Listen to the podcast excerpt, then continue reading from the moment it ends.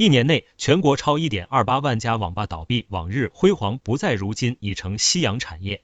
在个人电脑稀缺的年代，很多年轻人在网吧里感受着互联网带来的快乐。可如今，网吧已经渐渐淡出人们的视野，昔日的辉煌早已不再天眼查。数据显示，二零二零年网吧相关企业吊销数量为。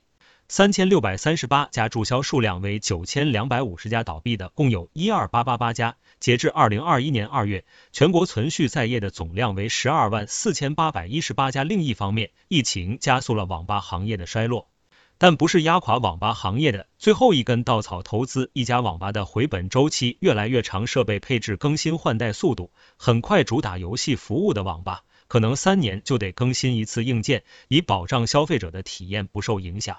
关于网吧会不会成为时代的又一淘汰品，网友们有不同的观点。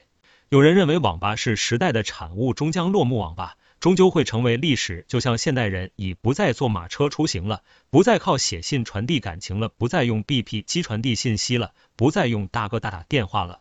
不需要问路在何方，只需要跟随时代的脚步慢慢向前走。伤感也罢，怀念也罢，该淘汰必然会被淘汰，该退出历史舞台的必然会退出历史舞台。如果非要问出路在何方，我以为网吧可能像冲洗胶卷、听 CD 唱片一样，成为一种发烧爱好，成为非常小众的有钱人的消遣爱好。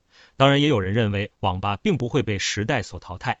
就像小卖部大量被超市干掉，超市又大量被电商干掉。但是小卖部就成为历史了吗？